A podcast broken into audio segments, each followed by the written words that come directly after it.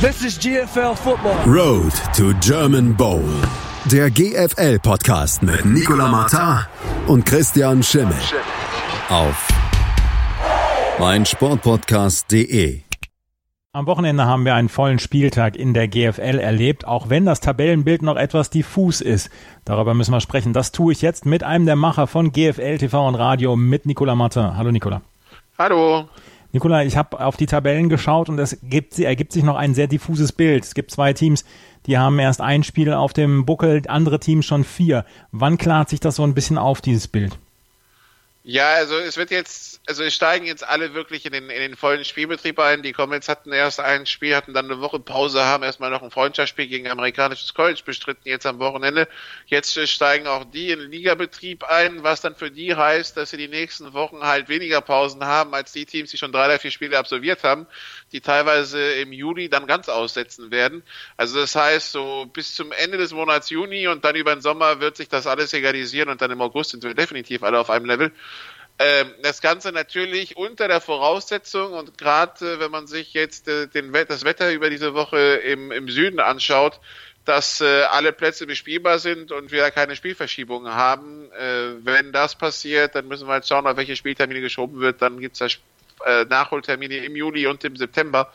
Aber ja, also es sollte sich ausgleichen und Daumen drücken, dass das Wetter uns nicht einen Strich durch die Rechnung macht. Das hat es die letzten Jahre zum Glück nicht gegeben, aber vor vier, fünf Jahren, als regelmäßig auch Hochwasser war, ähm, in Dresden zum Beispiel, die sind dafür sehr anfällig, oder in Kirchdorf, die das Stadion 300 Meter Luftlinie vom Inn haben, äh, und davor ist halt nichts, was auffällt, da kann es dann mal durchaus schnell kritisch werden. Ja, auf jeden Fall gab es an diesem Wochenende einige Spiele, beziehungsweise der Spieltag konnte gut durchgezogen werden. Und wenn man sich nur die Ergebnisse anguckt, dann ist das äh, spannendste Spiel wohl in Frankfurt vonstatten gegangen. Frankfurt Universe gegen die Munich Cowboys in der GFL Süd. 24 zu 17 ist es am Ende für Frankfurt ausgegangen. Hatten die Munich Cowboys eventuell sogar eine Chance, hier was zu entführen? Äh, ja, weil sie am Ende den Onside-Kick sichern, die Schiedsrichter aber sagen, da war ein Offside vom Kicking-Team, was äh, nach dem, nach Betrachtung des Videos und wir haben halt keinen Kölner Keller, nach Betrachtung des Videos äh, eher nicht so der Fall war. Die Frage ist natürlich, hätten die Cowboys dann äh, natürlich doch den Touchdown noch gemacht. Ein Spiel, das komplett zerfahren war, äh, unzählige Flaggen. Äh, am Ende waren es, wie viel wurden angenommen? Am Ende wurden 27 Strafen angenommen für 247 Yards, also beide Teams kombiniert, ja. Uh. Da kann man sich schon vorstellen, was das für ein Spiel war. Also ähm, Insgesamt äh, hatten beide Teams äh, 109 Offense Plays, 27 Flaggen. Das heißt, äh, auf jedem vierten Spielzug liegt eine Flagge. Spielfluss gibt's nicht. Ähm, die Frankfurter tun sich weiterhin schwer, sowas wie Laufspiel zu etablieren. Die ähm, äh, das Passspiel, das funktioniert ganz gut. In der O-Line wollen sie jetzt, haben sie jetzt ähm, am Montag endlich jetzt, äh, haben sie jetzt einen zweiten Amerikaner bekommen. Also sie hatten bisher nur einen Amerikaner in der Offense, das war der Quarterback. Jetzt machen sie es wie alle anderen auch mit zwei. Und sie holen halt einen O-Liner und hoffen, dass das jetzt endgültig stabiler wird und dass es dann halt weniger Holdings, Fehlstarts und den ganzen Rotz, den man sich in so einer O-Line halt vorstellen kann, gibt.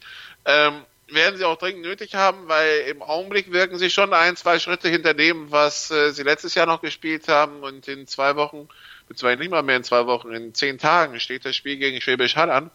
Und äh, wenn man die schlagen will, dann muss man Sahnetag haben und schon mal gar keinen, wo man 16 Strafen für 152 Yards abgibt. Also das muss sich jetzt ganz schnell ändern, ähm, damit man nicht nur die Spiele gewinnt und im Augenblick ist Frankfurt ja komplett auf Plan. Ja, man will ein Playoff-Heimspiel und im Augenblick lässt man ja alle hinter sich. Wenn man auf die Tabelle schaut, ist ja auch schon eine größere Lücke entstanden zwischen äh, Halle, Stuttgart, Frankfurt und dem Rest.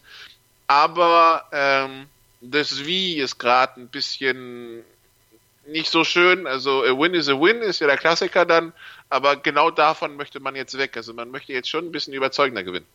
Aber man kann sagen, der Start ist geglückt und in zehn Tagen ist dann die erste große Standortbestimmung dann gegen Schwäbisch Hall. Genau, das ist dann, das ist dann quasi der große Test. Äh, wie macht man sich gegen Schwäbisch Hall, die einen neuen Quarterback haben, aber die, die sich defensiv ebenso wie Frankfurt äh, relativ wenig Blöße geben. Ich die, die Cowboys haben versucht zu laufen, am Ende des Tages 19 Läufe für netto 6 Yards. Das ist halt die Preisklasse, die du gegen Frankfurt bekommst. Also wenn du Frankreich, Frankfurt schlagen willst, dann äh, eigentlich durch den Pass und auch das ist schon schwer genug. Aber das wird eine defensive Angelegenheit zwischen beiden. Bloß bei defensiven Angelegenheiten gilt halt generell, du darfst weniger Fehler machen und, äh, und darfst sie halt nicht permanent den Fuß schießen mit 16 Strafen. Die Munich Cowboys also unterlegen in Frankfurt. Frankfurt jetzt mit 6 zu 0 Punkten. Voll im Plan, wie Nikola gesagt hat, die Munich Cowboys bei 1 zu 5 Punkten. Ein weiteres spannendes Spiel auch noch in der GFL Süd. Das war das Spiel der Stuttgart Scorpions gegen die Ingolstadt Dukes. Und auch die Stuttgart Scorpions stehen bei 6 zu 0. Aber auch da, glaube ich, kamen sie sehr, sehr ins Schwitzen. 37 zu 30. Und es war eigentlich nur der Touchdown im dritten Viertel, der die Stuttgart Scorpions nach vorne gebracht hat. Ja, und, aber, aber es ist halt ein Team, es war, Entschuldigung, es war jetzt ein Spiel zwischen zwei Teams, die in die Playoffs wollen. Also die Stuttgarter sprechen das offiziell nicht so wirklich an, aber natürlich, wenn man sich anschaut, wie der Süden so Platz drei bis acht ist, wenn man einen Schritt nach vorne macht äh, von ihrem Platz acht letztes Jahr, dann ist trotzdem Platz vier durchaus realistisch. Und die Ingolstädter, die waren vor zwei Jahren in den Playoffs, letztes Jahr haben sie verpasst, die wollen da wieder rein, haben die ersten hatten das erste Spiel gegen Schwäbisch Hall verloren, kann mal passieren. Jetzt war es das zweite gegen Stuttgart. Und das waren halt Teams auf ordentlichem GFL Südniveau, die aufeinander getroffen sind. Und ähm, das hat man dann auch gesehen. Aber die Stuttgarter dieses Jahr, die letztes Jahr noch Wege gefunden hätten, solche Spiele zu verlieren, dieses Jahr machen sie den, Hack, den Sack halt jedes Mal zu. Äh, Michael Eubank, äh, 66% Passquote, vier Touchdowns geworfen. Okay, auch zwei Interceptions. Ähm, der, der scheint verwandelt. Mit äh, Cooperwood haben sie einen Receiver, den die, den die Ingolstädter nie in den Griff bekommen haben. Elf Catches, 190 Yards, vier Touchdowns.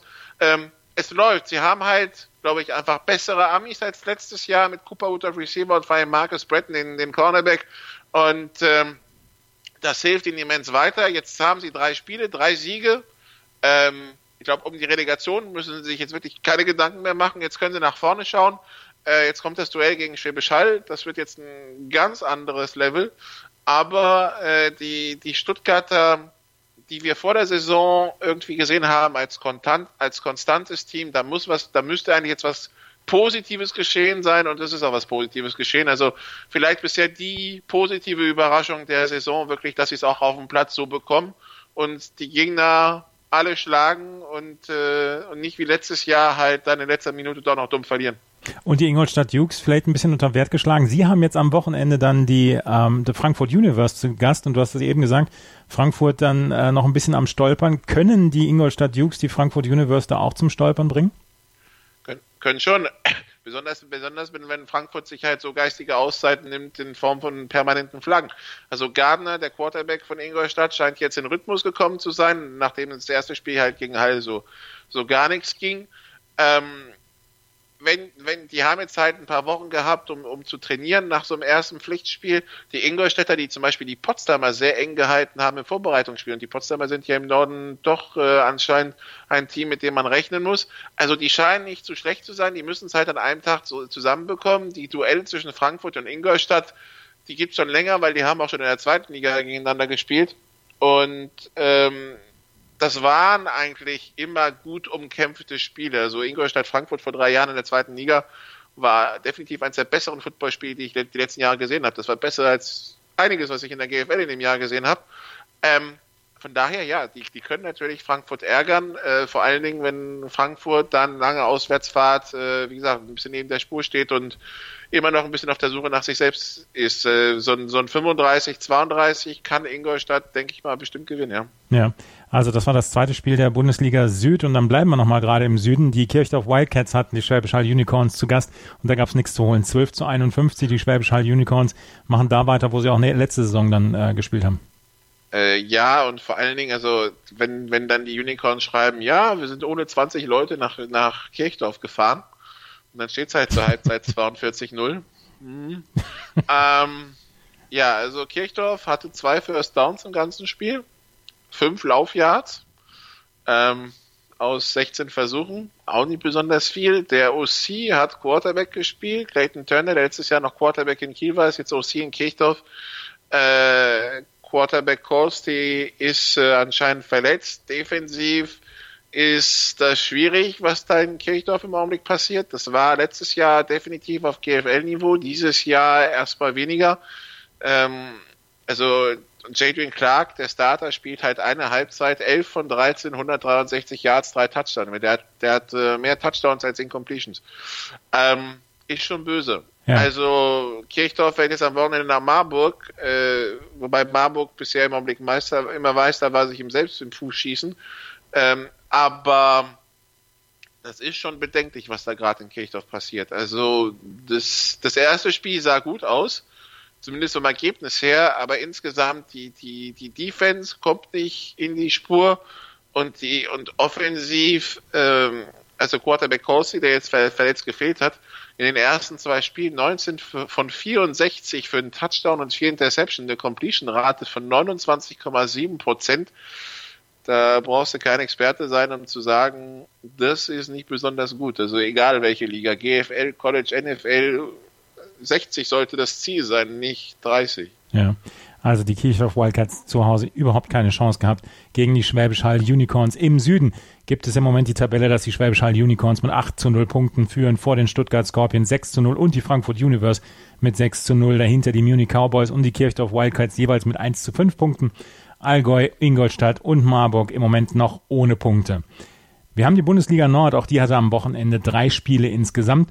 Und wenn wir auf die Ergebnisse gucken, du hast eben schon die Potsdam Royals erwähnt. Die Potsdam Royals haben gegen die Düsseldorf Panther mit 34 zu 17 gewonnen und haben hier einen wirklich exzellenten Start in die Saison hingelegt. 4 zu 2 Punkte, zwei Siege nach drei Spielen. Ja, wobei ich mir Düsseldorf gehört halt so, also ist halt für viele mit Kiel der Kandidat um Platz 7, 8. Das heißt, ähm, vielleicht hätte man da sogar einen etwas deutlicheren Sieg erwartet. Ähm, äh, die, die haben weiterhin ihr Quarterback-Problem, weil ihr eigentlicher Starter ist in nach USA zurück für irgendwelche NFL-Tryouts, ähm, diese Regional Camps, die es da im, Frühjahr immer gibt. Und äh, übernommen hat jetzt äh, Tucker, der vor zwei Jahren im Aufstiegsjahr ihr Quarterback war, aber der kann nur, der konnte nur bis dieses Wochenende. Ist halt die Frage, wie geht's weiter bei den Potsdam Royals auf der Quarterback-Position. An sich ist das ein super Team. Ähm, der Running Back Adams ist super. Äh, die Receiver brauchen sie nicht verstecken. Mit, mit Knüttel haben sie einen deutschen Receiver, der College-Erfahrung hat zum Beispiel. Ähm, das ist schon auf, auf gehobenem Niveau. Sie haben D-Liner, der, äh, wo hat er überall gespielt? Äh, der war, wo, wo war der überall im Camp? Bei den Titans, bei den Steelers. Also der hat auch schon einiges erlebt. Das, äh, das hat Hand und Fuß. Sie müssen jetzt halt auf den Rasen bekommen. Das, die erst, das erste Spiel, das sie gespielt haben gegen, gegen Hildesheim, da haben sie ja 50 Punkte kassiert. Äh, das war viel zu viel. Äh, jetzt kommt nächste Woche der Test gegen Braunschweig. Aber wie gesagt, wir wissen nicht so wirklich, mit welchem Quarterback die das machen wollen. Wenn es mit Paul Zimmermann wird, wird es wohl eher ein langer Tag. Wenn sie einen Amerikaner einpflegen, der sich halbwegs einspielen kann übers Wochen, über der, unter der Woche im Training, dann geht da vielleicht was. Ähm, Potsdam eigentlich ein Team für die höheren Ansprüche im Norden, aber im Augenblick ein bisschen schwer zu, zu fassen, weil halt dieses Problem in der Offense. Die Potsdam Royals gewinnen also gegen die äh, Düsseldorf Panther und mit 34 zu 17 zwei weitere Spiele hatten wir noch am letzten Wochenende. Unter anderem haben die äh, Berlin Rebels gespielt gegen die New Yorker Lions Braunschweig. Die Braunschweiger dann mit einem ja doch eher sicheren 29 zu 12, wobei wir in ein erstes Viertel erlebt haben mit einem 0 zu 2. Erlebt man auch nicht so ganz häufig. Ja, gab einen Safety und man hatte das Gefühl, irgendwie Berlin bekommt gar keinen Fuß auf, auf, auf, auf dem Platz. Die waren, wurden komplett überfahren daraus dieser Safety, aber das Braunschweig jetzt auch nicht so zwingend die, die sicherste Offensivmaschine ist. Äh, Brandon Cornett, der auch vor allen Dingen äh, Laufyards äh, erzielt hat, äh, eher als Passyards. Im Passspiel tut er sich weiterhin schwer, obwohl er vor zwei, drei Jahren, als er in Dresden war, wirklich die Passcount hat explodieren lassen. Ähm, und dann zweites Quarter, wo es dann auch richtig laut wurde an der Lions-Seitenlinie. Also Troy Tomlin wie in guten alten Zeiten vor 15 Jahren, das haben wir schon ewig nicht mehr gesehen, auf, je, auf jeden Fall nicht, seitdem er jetzt 2013 die Lions wieder übernommen hat. Äh, Troy Tomlin im, äh, im Kernschmelze-Modus quasi, der wirklich, also alles kritisiert hat, was seine Spieler da zusammengespielt haben. Die Receiver blockten nicht gut, der Quarterback warf nicht genug. Ähm, es flogen wieder Whiteboards durch die Teamzone. Also wirklich das, das zweite Quarter zum Vergessen für die Braunschweiger. Ich glaube, Troy Tomlin hat sich dann auch so in Rage geredet, dass er dann im, in, am Ende des zweiten Quarters zweimal für den vierten Versuch in der einen Hälfte gegangen ist. Das erste Mal ging es gut, das zweite nicht. Und dann bekamen die Rabbits den Ball ein paar Sekunden vor der Halbzeit und erzielen Touchdown zur 12 zu 8 Halbzeitführung. Aber anscheinend hat man sich gesammelt. Dem Statiker des Mommsen-Stadions können wir gratulieren. Äh, seine Konstruktion scheint was zu taugen, weil ich nehme mal an, wenn, wenn Troy Tomlin nur ansatzweise in der Kabine so laut war wie draußen, dann äh, hat es ordentlich gewackelt da drin. Aber es scheint gewirkt zu haben, weil die Braunschweiger kommen aus der Halbzeit raus und machen 21 zu 0 Punkte und gewinnen das Ding am Ende souveräner, als es vielleicht vom, von der ersten Halbzeit war und äh, sind weiterhin ungeschlagen und verteidigen die Tabellenführung um einen Punkt in der Punktedifferenz. Ähm, ja, äh, aber das, äh, vielleicht ist das eine Lektion für Braunschweig und für alle Top-Teams in diesem Jahr. Die letzten Jahre konntest du so ein Spiel mit 85, 90 Prozent spielen und hast es trotzdem haushoch gewonnen. Jetzt dieses Jahr, also jeder Fehler wird sofort bestraft. Und das ist vielleicht auch was, wo sich die Braunschweiger Spiele darauf einstellen müssen, dass sie halt Spiele jetzt wirklich 100% konzentriert angehen müssen und nicht nur so 90, 95%. Ähm, zweite Halbzeit war schon viel besser. Äh, jetzt müssen sie halt beweisen, dass sie es auf vier Quarter aufs Feld kriegen, weil das war schon, naja, wenn man sich anschaut, das war im ersten Spiel gegen Köln auch nicht der Fall und im zweiten hat es auch ein bisschen gedauert, bis sie ein bisschen in Gang kamen. Also sie sind bisher das Team der zweiten Halbzeit, aber es wäre natürlich besser, wenn sie auch das Team der ersten wären. Aber zu was man in der Lage ist, wenn einem die Ohren klingeln, ne? Hm, das, ähm, also ich meine, das ist ja wer so ein bisschen Nachhilfe will in äh, englischen Beleidigungen, kann ich zum Aufenthalt an, an so einer Seite nur, nur wirklich wärmstens empfehlen. Die englische Sprache ist bei Beleidigungen so bildlich auch, ja, also faszinierend.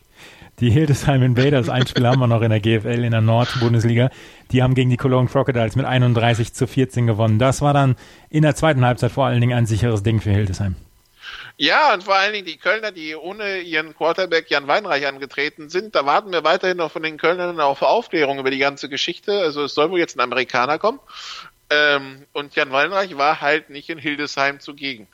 Und äh, das ist natürlich einmal schwierig, wenn du dann ohne deinen Starting Quarterback spielst. Äh, ersetzt hat ihn Tobias Jamusek, der hat, der kam von den Düsseldorf Panthern, hat davor bei den Aachen Vampires in der vierten Liga Quarterback gespielt. Das ist schon ein Unterschied, äh, was man so gegen sich da stehen hat in der ersten Liga. Und der hat doch gebraucht. Und der Gameplan der Kölner war auch sehr lauflastig, auch über Colby Goodwin.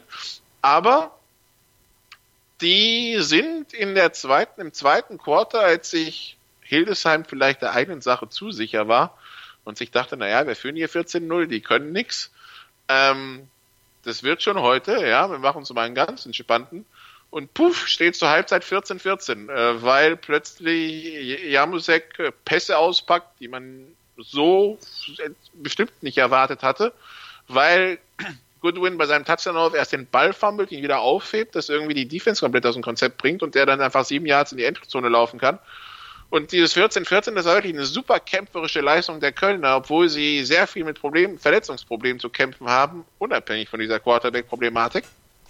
Und dann in der zweiten Halbzeit äh, ging es ein bisschen auseinander. Also ging direkt mit dem Kickoff-Return-Touchdown los, mit dem Eröffnungskickoff der zweiten Halbzeit, danach ein Fumble vom äh, amerikanischen Receiver der, der Kölner, der Postwenden bestraft wurde zum, äh, zum 28-14 äh, dann von Casey Terrio und später dann im vierten Quarter ein 31-14. Äh, die Kölner sind 0-3, sie ärgern sich, ähm, aber das war jetzt also vom, vom, vom Teamgefüge her war das ein, war das ein wichtiges Spiel, weil das hat funktioniert. Sie haben gekämpft, ähm, Sie haben sich zur Halbzeit damit belohnt, weil sie ausgeglichen haben. Sie müssen jetzt wieder gesund werden. Ihre besten D-Liner sind alle kaputt. Also am Ende, am Ende des Spiels hat äh, Köln mit einem D-Liner gespielt und mit zwei Linebacker auf Defensive End, weil halt nichts mehr da war. Ähm, das muss auf jeden Fall sich bessern, wenn man eine Chance haben will. Äh, aber jetzt, wenn sie einen amerikanischen Quarterback holen, wonach es aussieht, dann ähm, werden die Karten eh nochmal neu gemischt, weil äh, dann müssen wir eh gucken, wie sie in der Offense damit umgehen, dass sie jetzt dann einen amerikanischen Running Back und einen amerikanischen Receiver haben. Äh, können ja nur zwei Amerikaner zeitgleich auf dem Platz stehen. Also das müssen wir dann prüfen und äh, das Problem war ja eigentlich, die Defense hat funktioniert, die Offense weniger. Wenn die Offense jetzt mit einem amerikanischen Quarterback in die Spur kommt, dann ist natürlich Besserung in Sicht. Ob es dann für einen Playoff-Platz reicht, Schwer zu sagen, weil die ersten sechs Plätze werden in der GFL Nord extrem zum Kämpfen sein. Wir haben auf jeden Fall jetzt die New York Alliance Braunschweig, die nach diesem Spieltag mit 6 zu 0 Punkten führen, vor der Offensivmaschine der Hildesheim Invaders mit 6 zu 0 Punkten, Dresden mit 4 zu 0, Potsdam mit 4 zu 2, die Kiel Baltic Hurricanes mit 0 zu 2, Berlin, die Cologne Crocodiles und die Düsseldorf Panthers am Ende der GFL. Wir haben einen vollen Spieltag der GFL am Samstag und Sonntag. Welches Spiel möchtest du empfehlen für alle, die sich da einmal ein Spiel angucken wollen? Äh, es, ist, also, es sind viele, es sind sehr viele interessante Spiele. Ähm, es gibt den Abstiegskrimi für unsere Kieler Freunde in Kiel. Kiel, Düsseldorf. Das wird vielleicht nicht besonders gut, aber es wird bestimmt spannend. Ähm, äh, also da geht's halt um sehr viel. Ansonsten die, die beiden Südspiele, Schwäbisch Stuttgart, das Baden-Württemberg Derby und äh, Ingolstadt Frankfurt, die ist am Samstag, die sind definitiv was, was man sich anschauen muss. Der Rest ist schwer zu sagen, weil ähm, ja, bei Köln wissen wir das mit der Offense nicht. Ähm, bei Potsdam am Sonntag in Braunschweig wissen wir das mit der Offense nicht. Bei Kempten wissen wir viel über die Offense auch nicht. Also da haben wir noch sehr viele Fragezeichen. Äh, von daher die drei, die drei Empfehlungen sind Kiel, Düsseldorf, äh, Schwäbisch Hall, Stuttgart und Ingolstadt, Frankfurt. Das ist die GFL. Wir wollen noch gerade einen kurzen Blick auf die GFL 2 werfen, weil die hat am Wochenende nämlich auch gespielt. Es gab nur drei Spiele und dabei ein ganz, ganz dramatisches Spiel. Die Langenfeld Longhorns gewinnen gegen die Hamburg Huskies mit 35 zu 34. Da war ordentlich was drin in dem Spiel. Das, äh, ja, vor allen Dingen auch hier sehr viele Strafen. Äh, die, die Huskies äh, waren viel zu undiszipliniert und äh, haben dementsprechend die, ähm, die Langenfelder da auch ähm, mit wieder ins Spiel gebracht. 16 Strafen für 187 Yards. Ähm, die Langenfeld, okay, 13 für 125 war jetzt auch nicht so schlecht dabei, aber äh, ja, am Ende hast du halt 407 Yards an Offense gemacht und, ähm, und kickst ein Field Goal zum Sieg mit auslaufender Uhr, nachdem du 40 Sekunden vor Ende ein, ähm, den, den, den Touchdown zur Führung der Langenfelder kassiert hast. Ähm, ja, arbeitest dich voran nachdem der Gegner wegen unsportlichen Verhalten und sonst was bei diesem, äh, bei diesem Touchdown äh, mit äh, 48 Sekunden auf der Uhr, wenn ich das richtig verstanden habe, von der gegnerischen 20-Yard-Linie gekickt hat. Also den Kickoff, so viele Strafen waren das dann.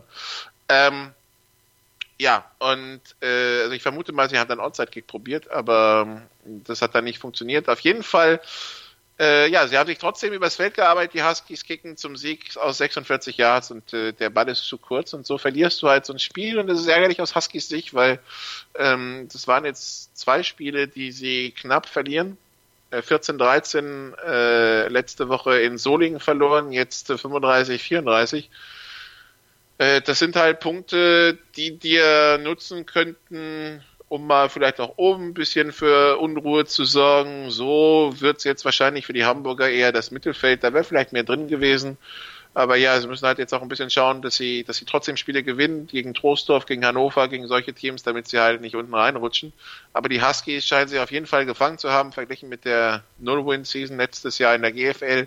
Ähm, da scheinen konkurrenzfähig zu sein, was sie da in der GFL 2 spielen. Sie müssen jetzt halt einfach wieder mal smarter sein und äh, dann bringt ihr die Spieler nach Hause.